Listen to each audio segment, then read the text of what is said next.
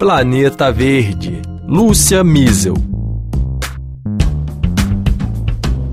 O evento ambiental mais esperado do ano, a 28ª Conferência das Nações Unidas sobre as Mudanças Climáticas, a COP28, se inicia dentro de duas semanas em Dubai para debater como os países podem agir para enfrentar o aquecimento do planeta.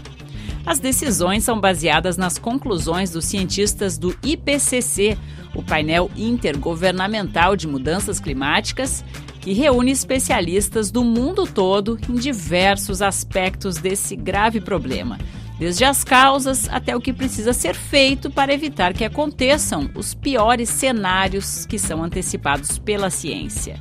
O órgão já publicou seis robustos relatórios sobre os avanços das pesquisas nessa área. E para conversar com a gente hoje, nós chamamos uma verdadeira as dos relatórios do IPCC. Confira essa convidada especial de hoje. Ela é a matemática Thelma Krug, ela foi vice-presidente do painel. Por mais de 15 anos representou o Brasil nas negociações no âmbito das COPs, então é uma grande honra tê-la conosco no Planeta Verde, Thelma.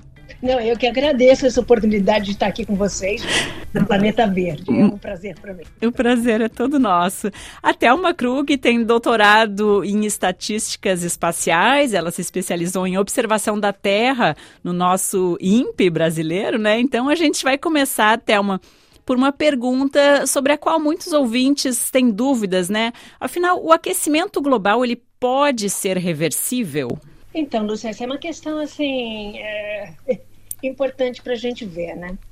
Veja, a gente está falando do aquecimento global, mas eu gostaria de singularizar mais a parte assim do aquecimento global, global provocado pela influência humana. Ou seja, quando a gente faz essa, essa diferenciação, porque a gente tem uma variabilidade natural do clima, e agora associada àquela variabilidade que já trazia vários eventos extremos, tudo que a gente já ouviu falar de altas temperaturas, já tivemos vários eventos de, de ciclones tropicais, inundações, essas coisas não são novas.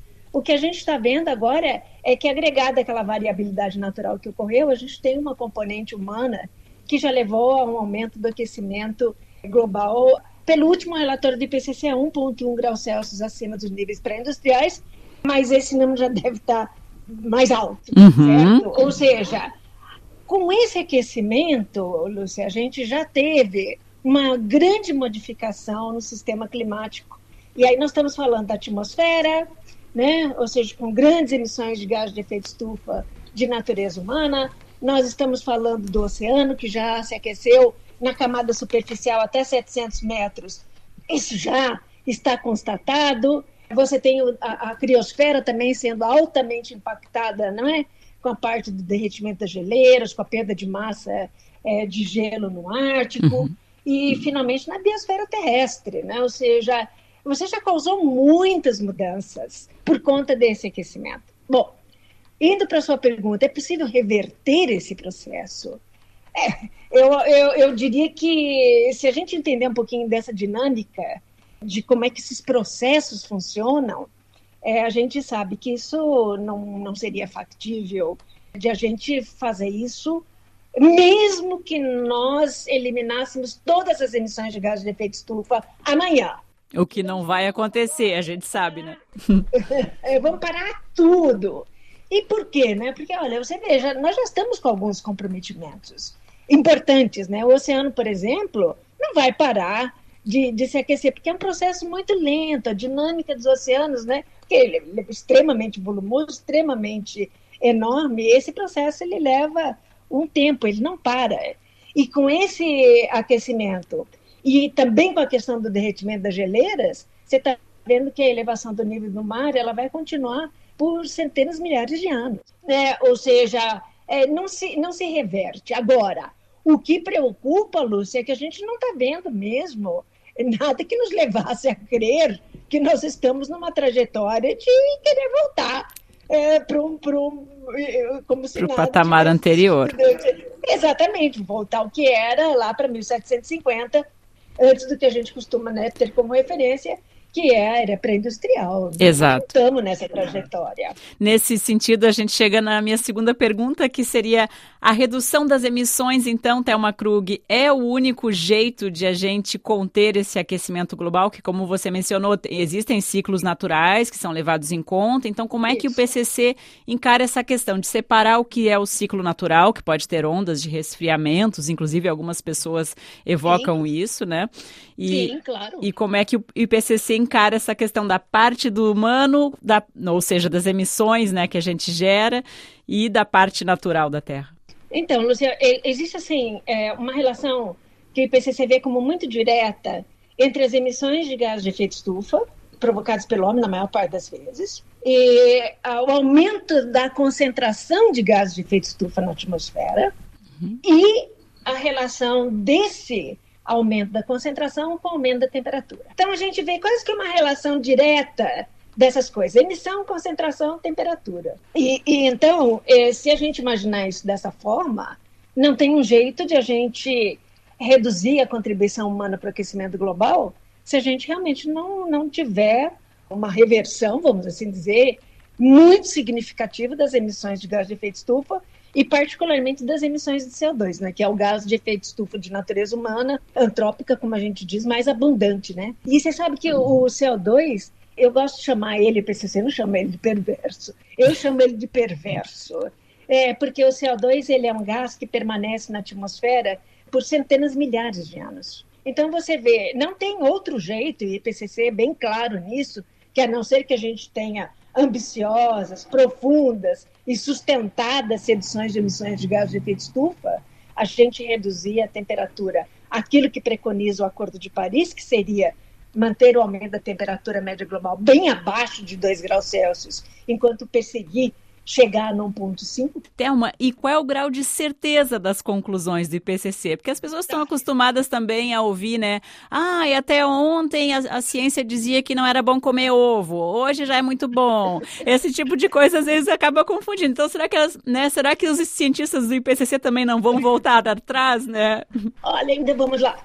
Quer dizer, o IPCC ele não faz pesquisa per se, né? Ou seja, é, na verdade, o papel do IPCC é fazer uma avaliação de toda a literatura do mundo, não é, na temática de mudança do clima, em todos os temas. E aí quando você pega essas milhares de publicações de todo o mundo, o que ele analisa são basicamente dois elementos: a evidência que você tem nessas publicações e também a questão da concordância entre essas publicações. Uhum. Então tem vezes que a TCC fala, olha, é, eu tenho, eu não tenho uma concordância muito alta neste resultado, tá?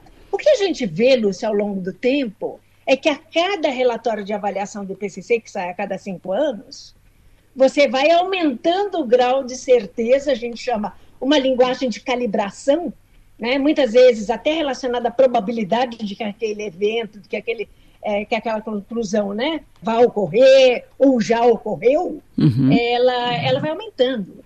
Eu, engraçado, outro dia eu estava participando de um webcast e eu estava falando com, com alunos, né? Alunos, assim, de mestrado e tal.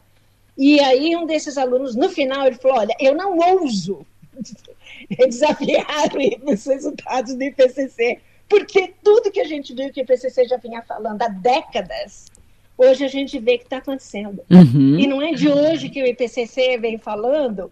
A ciência da mudança do clima não é de hoje. Com certeza. Ela já data de muitos centenas de anos atrás, quando já se via que esse aumento da concentração do CO2, né, do dióxido de carbono na atmosfera, teria sim um impacto, né? Foi se consolidando, né, também. Uhum. Ele vai se consolidando, uhum. você vai tendo mais evidência e a gente, você vê um dos pontos onde a gente uh, saiu da linguagem de calibração e passou para ser um fato era a questão da influência humana no aquecimento do sistema climático. E não foi assim. Não foi assim, exatamente. É não é bom lembrar, assim. né? Uhum. Não foi assim. Quando a gente começou lá em, em 1988, 89, a gente sabia que alguma coisa anômala estava acontecendo quando a gente observava, né, via as, as observações de diferentes fontes independentes, uhum. mas não sabia realmente associar aquilo a uma interferência humana. E é um dos pontos mais polêmicos ainda hoje, né, para as pessoas, enfim, que não querem acreditar, entre aspas, né? Então, e mais, e, e de uma maneira mais profunda, Lúcia, e isso que preocupa os cientistas, é a velocidade com que a mudança, né? Ou seja, o aquecimento vem acontecendo desde 1950, 60, 70. Ou seja, a partir daí que você está tendo uma mudança na taxa de aquecimento que é assustadora. Ela é assustadora. E os gráficos, então, assim, eles falam por si, né? Quando a gente vê os gráficos e às vezes fazem animações com os gráficos, assim, claro. até quem, até a pessoa mais leiga entende o que está o que tá dizendo ali, né? Se você pegar as observações, né, globais e tentar ajustar essas observações somente considerando é, aspectos naturais, a variabilidade natural do clima, você não consegue nem chegar perto das observações a partir e principalmente a partir desse ponto que eu mencionei, a partir de 1960, 70, né? Uhum. É só quando você coloca a parte natural junto com a contribuição humana que você consegue chegar mais perto, né, a partir dessas, dessas simulações. Então, hoje virou fato. Sobre as, as, fontes de emissões, né? Nós temos os combustíveis fósseis usados na energia, nos transportes, são os maiores responsáveis pelo efeito estufa, mas também temos a agricultura com 23%, né? E é um aspecto que nos atinge diretamente enquanto consumidores que somos, né?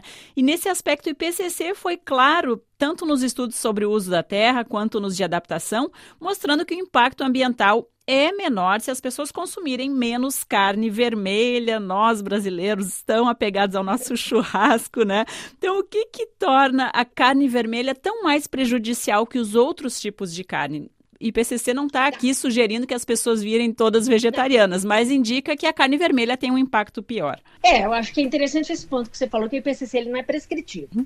É, se as pessoas quiserem assimilar aquela ciência, elas, é, elas se sintam à vontade, vamos assim dizer, certo? Uhum. Ou seja, ninguém é obrigado a achar que aquilo é, realmente é, é alguma coisa que ele acredita. Então, você falou dos 23%, e PCC associa esses 23%, não somente agricultura, mas agricultura, floresta e outro uso da terra. Né? Quando a gente fala de floresta e outro uso da terra, a gente está incorporando nesse valor também a questão do desmatamento, uhum. que deve contribuir por volta de 10, 11% das emissões totais a agricultura, ela não tem muito associada a ela emissões de dióxido de carbono, aquele gás perverso que eu comentei. Uhum. Ela tem mais associada a ela emissões de metano, que é outro gás de efeito estufa, que tem um poder de aquecimento até maior do que o CO2, mas ele tem um tempo de vida muito curto, ou seja, relativo ao CO2. Ele tem um tempo de vida, permanência na atmosfera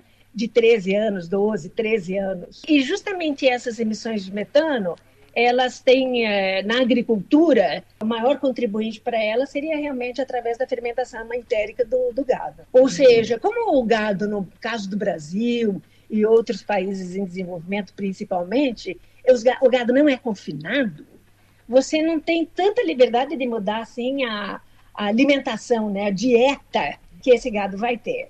No Brasil, a Embrapa já está fazendo muitos estudos para que você possa mudar forragem, né? ou seja, de forma que você tivesse um tipo de forragem para o gado que não seria assim tão é, propenso a que o gado tivesse essas emissões de metano, né? através do seu arroto e tudo mais. Mas isso também custa dinheiro, né? Ou seja, não é uma coisa simples de, de você fazer. A outra forma também é o manejo, né, dos dejetos animais, né, que também são emissores de, de, de, de metano.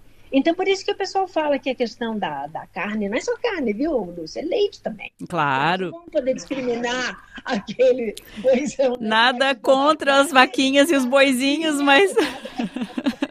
Nada contra, mas as, as as vaquinhas também arrotam. Né? É, é verdade. É uma exploração que se tornou extremamente intensiva, na verdade, do, do, dos animais, né, Thelma? Aí a gente entra realmente Sim. numa discussão, na verdade, do quanto a gente realmente precisa consumir carne vermelha todos os dias, esses produtos Exato. oriundos, né? Eu acho que não vai existir o caso de você eliminar é, totalmente. Tanto que é interessante, ô Lúcia, nos modelos que IPCC é, avaliou né, na literatura, e que levava a você limitar é, o aumento da temperatura média global ali a 1,5 no final do século, to, quase todos esses modelos, é, eles levavam a você zerar as emissões de CO2, de dióxido de carbono, ao redor de 2050. Enquanto falava que você ia reduzir também de uma forma ambiciosa as emissões de outros gases de efeito estufa, inclusive o CH4, que também, Metano, que né? também, Lúcia, é produzido pela queima, né?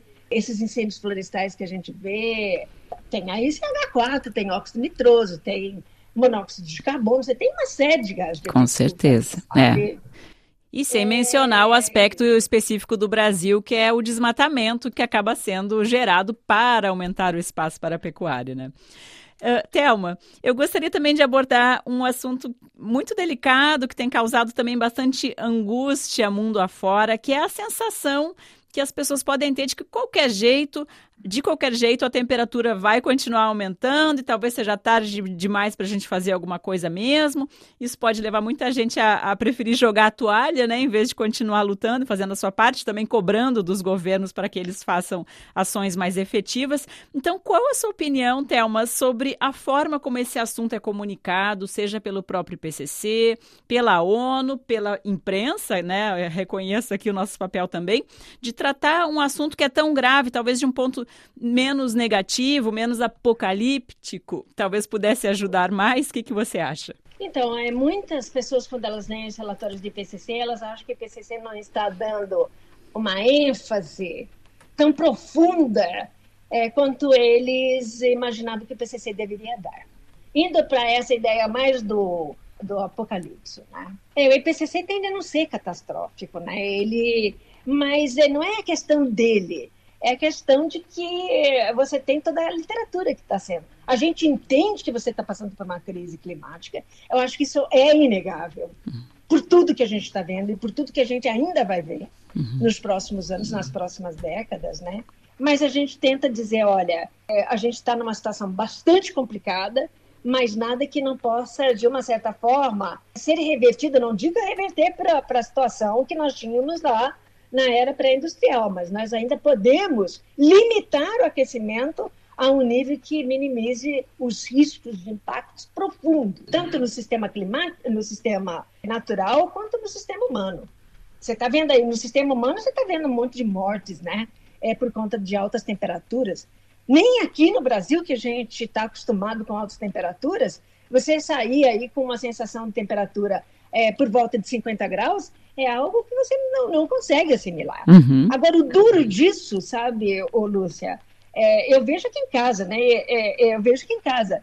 Quer dizer, eu tento ao máximo poder me acomodar e me adaptar a esse aumento da temperatura, mas chega um ponto é, que fica muito difícil. Você não consegue mais dormir, você não consegue mais comer, ou seja, adequadamente, você não tem vontade né, de fazer nada. Uhum. Né? Ou seja, é, inevitavelmente isso vai levar, poxa, eu estou com o ar-condicionado ali, e eu só tenho no meu quarto, eu vou ligar. Uhum. Então você vê como é que essa coisa é dura de uhum. você encarar. Ao mesmo tempo em que você está querendo reduzir suas emissões de gás de efeito estufa, tudo que está acontecendo está levando a gente a, a, no fundo, ser inevitável com que você aumente o uso da energia.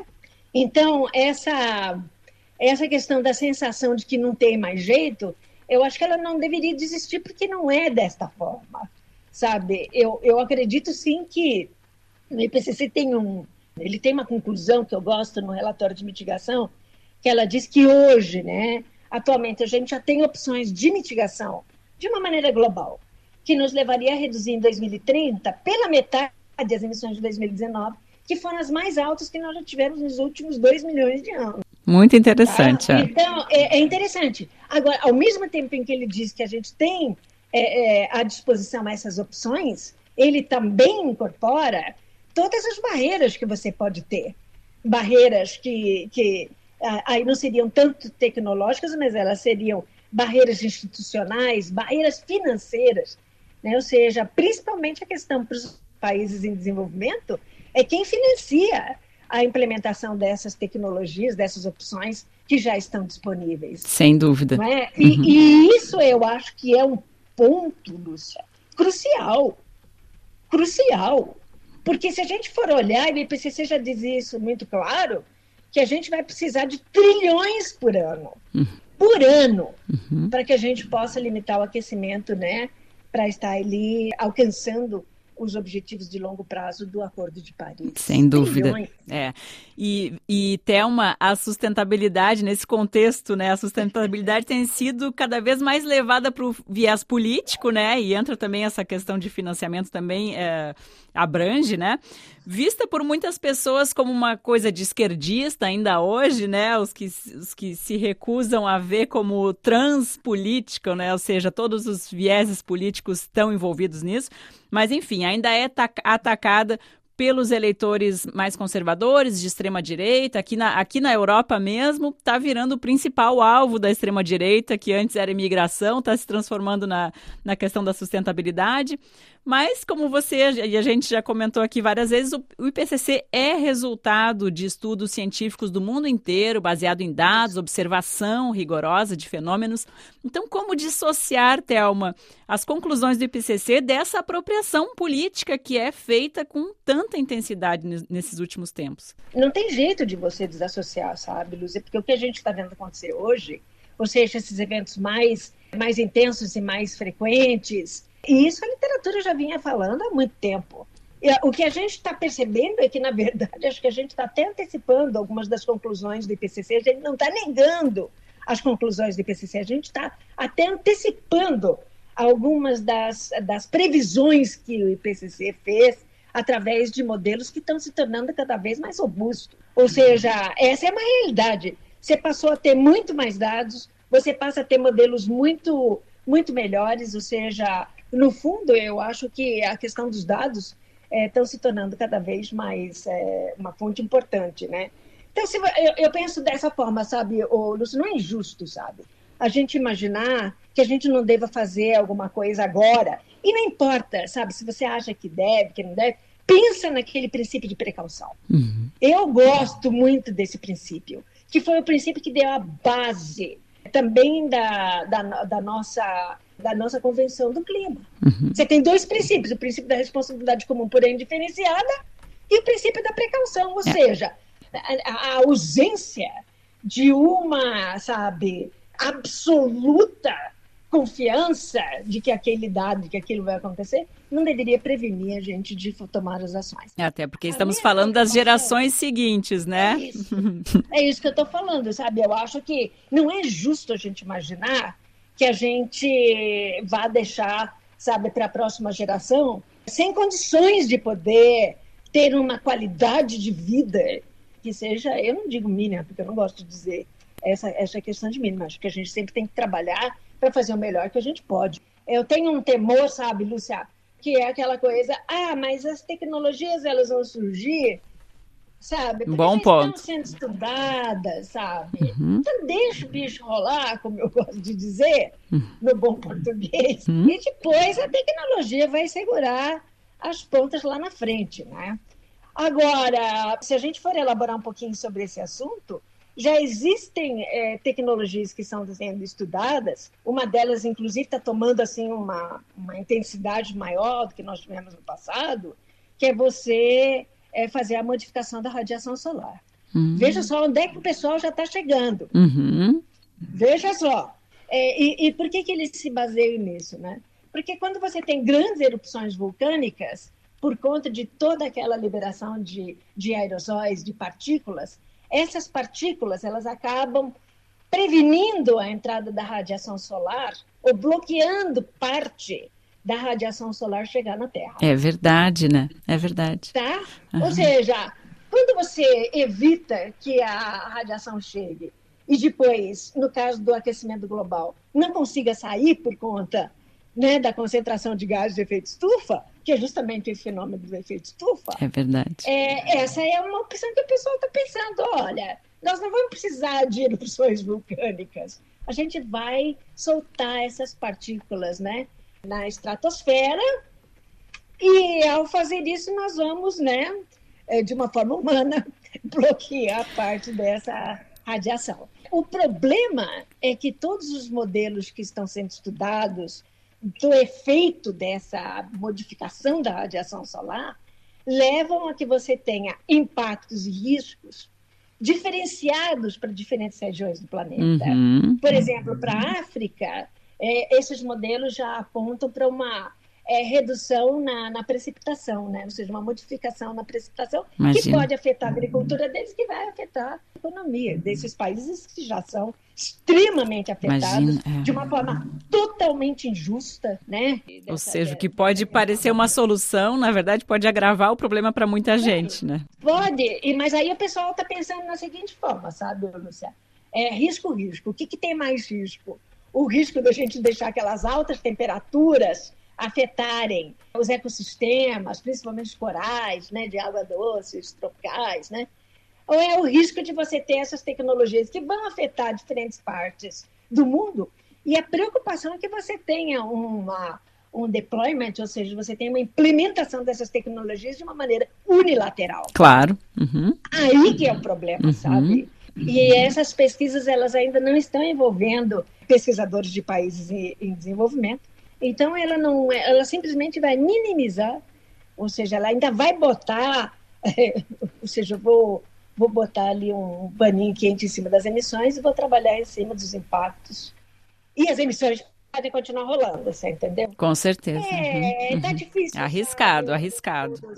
Nós não, agora, sob o ponto de vista dos países em desenvolvimento, a gente pensa assim, poxa vida, nós estamos realmente olhando para a gente reduzir as emissões de gás de efeito estufa e não buscar uma potencial é, solução para os impactos do aumento da temperatura resultando do aumento uhum. das emissões de gás de efeito uhum. Você vê, os países em desenvolvimento têm uma mentalidade e têm uma aversão a qualquer tipo de enfim, alternativa que não seja aquela da gente buscar uma redução profunda das emissões de gases de efeito estufa.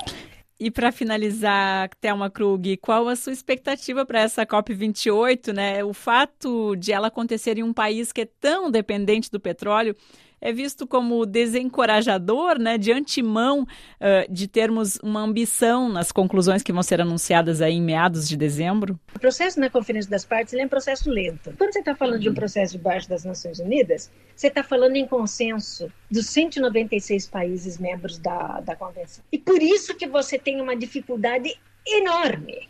Sempre é difícil, né? Sempre é difícil. Ah sabe? Então, eu acho que a gente vai caminhando em doses homeopáticas, como eu digo, quando na verdade a gente já deveria estar trabalhando, sabe, com processos muito mais. Com antibiótico. Aqueles mesmo, de última linha. Resolve o problema, mas te deixa caído lá para recuperar, né? Ou seja, eu, eu tenho a certeza, sabe, Lúcia, a gente está vendo avanços na questão das tratativas de, de redução de combustíveis fósseis. Agora, é como as, as indústrias de óleo e, e gás falam, enquanto houver demanda, nós vamos continuar produzindo, pô. Não vamos, nós não vamos parar e deixar o pessoal na mão, como a gente disse. Se tem demanda, nós vamos continuar. E a demanda é de todos e, nós, né, Thelma? E a demanda é de todos Não nós, é só dos outros. Pois é, mas aí a gente já vê também uma, uma, uma linguagem, né, que Enquanto a ciência diz que a gente tem que phase out, ou seja, eliminar a, as emissões de, é, por, por combustíveis fósseis, é, a linguagem que é usada assim é phase down. Uhum. Ou seja, eu não vou phase out, eu não vou eliminar, mas eu vou reduzir. Uhum. Essa linguagem eu acho que ela é irreversível.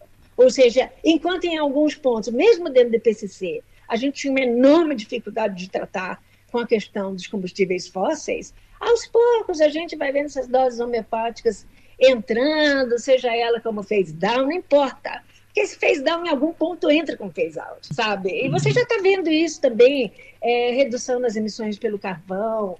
É, a China mesmo está fazendo uma redução significativa, indo muito para renováveis, né? Agora, eu acho que uma questão importante que também conseguiu evoluir, nas, principalmente na última COP, é a questão de perdas e danos. Né? Uhum. Né? É realmente haver o, reconhecimento de que é, os países, principalmente os países insulares, né, os países, as pequenas ilhas é, em desenvolvimento, seja aqui no Caribe, seja no Pacífico, que estão extremamente afetadas por eventos extremos, né, mais frequentes, os, os, os ciclones tropicais, né, que na verdade se reconhece que deveriam ser de alguma forma recompensados por isso. O difícil vai ser separar o que, que foi provocado pela ação do homem e o que, que já era uma coisa natural. Mas eu acho que isso não deveria de ser um empecilho para que essa questão evolua. E agora eu acho que as questões estão passando das, das pequenas ilhas em desenvolvimento e passando para os países. Todos os países estão sofrendo. Ô, Lúcia, vamos falar a verdade. Todos, uhum. indiscriminadamente todos. Muito obrigada, Thelma Krug, ex-vice-presidente do IPCC, esse painel intergovernamental de especialistas em mudanças climáticas. Muito obrigada por participar com tanta propriedade aqui no nosso Planeta Verde. Eu que agradeço, Lúcia, pela oportunidade, né? E vamos encarar. Cada um de nós tem, tem o seu quinhão é, de responsabilidade. Vamos fazer com que é certeza. É possível e, e, vamos ajudar nessa tratar essa grande ameaça que é a mudança do clima. Muito. Um grande abraço para todos os ouvintes, né? E um grande abraço para você e pela oportunidade que me deu para estar aqui. Eu que agradeço. Muito obrigada, Théo. Um grande mesmo prazer, ainda mais com essa simpatia toda. No podcast o pessoal não está vendo os sorrisos da Thelma. tá bom. Obrigada. Até a próxima. E a gente também vai ficando por aqui até a quinta que vem com mais um Planeta Verde.